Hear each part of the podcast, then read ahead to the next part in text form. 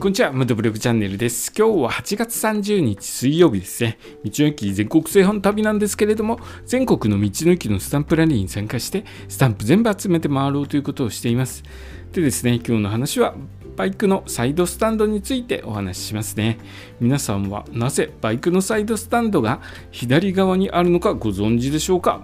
実はですねこれは体の構造に関係しています。人間の体はですね左足が軸足の人が過半数と言われているんですね。そしてバイクにまたがったりまたはサッカーボールとかを蹴る時の動作を行う時に地面から離さずに体を支えるのに使うのが軸足なんです、えー体を支える方が軸足ですね。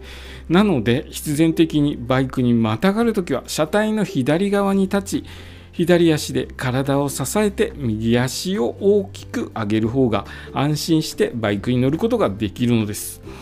えまたですね日本の場合車はバイ車やバイクは左側通行なので路肩に止めてサイドスタンドで車体が左側に傾いている方が乗り降りもしやすいですよね。車道側に出なくていいので安全だし、えー、押し引きなどの取り回しもまあ、安全に車側に出ることなく、えー、行えるということでいいかなという気がするんですけれどもそうするとですね他の国はじゃあどうなの？欧米とかは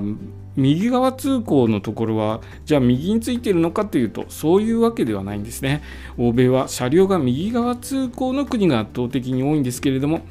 えー、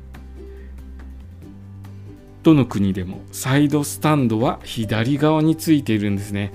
えー、まあ、軸足が左側の人が多いということで、えー全部のバイク左についています。まあ一部特殊なバイクはですね、ちょっとえ違う右側とかについてるのもあるんですけれども、ほぼほぼですね、バイクのスタンドというのは左側についています。バイクは左側から乗り降りするという、え乗り物ということですね。え以上がですね、バイクのサイドスタンドが左に、左側にある理由です。えー、皆さんもですね次回バイクに乗る際はこのことを思い出していただけると嬉しいです。今日の話もお聞きくださりありがとうございました。それではまた明日。